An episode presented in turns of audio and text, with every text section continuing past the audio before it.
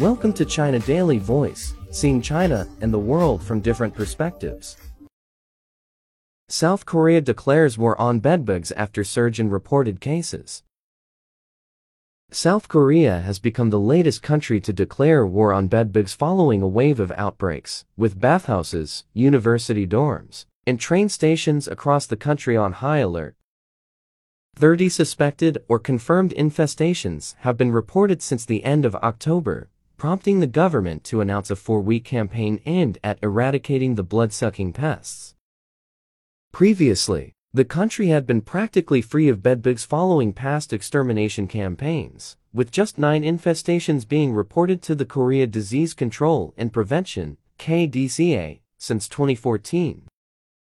The sudden resurgence of the pests, which follows reports of similar outbreaks in France and the United Kingdom and an increase in cases in the United States, is spreading alarm among members of the public. With social media awash with pictures and accounts of people's encounters with the insects.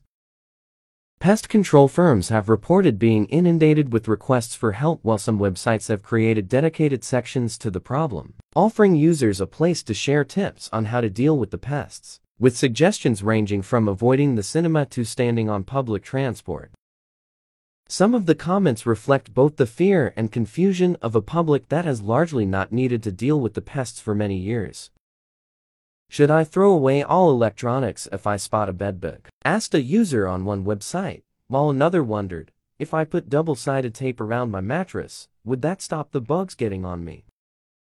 Another said simply, I'd rather have the COVID than bedbugs.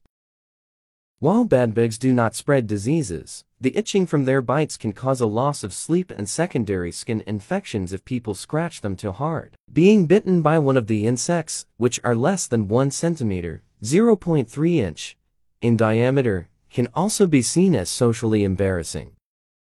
In the capital of Seoul, the city government is launching a new bedbug reporting and management system and a zero bedbug city. Seoul Initiative, under which it says it will inspect 3,175 lodging facilities, bathhouses, and jjimjilbangs, Korean saunas with rooms of varying temperatures. The city has said it will also provide pest control support for small housing units known as jjokbang or goshiwon, which typically measure around 3 to 6 square meters, 30 to 60 square feet, and house some of Seoul's poorest residents. Other areas deemed high risk include subways and cinemas. The government says its campaign will include periodic steam cleaning of subway seats. Bedbugs are developing resistance to the insecticides that we commonly use, so the most effective solution these days is heating. It turns out that a temperature of about 45 degrees Celsius can kill the bugs and the eggs, said Lee Si-hyuk, professor of agricultural biotechnology at Seoul National University. He said using a dryer or an iron could be an effective method for eliminating bedbugs and their eggs from fabric. In its bedbug prevention and response guidelines, the Seoul City government advises people against bringing items with the risk of infestation into their homes. It says high-risk items include used furniture and old books. Repairing damaged areas such as cracks and wallpaper can minimize potential bedbug habitats, it adds. That's all for today.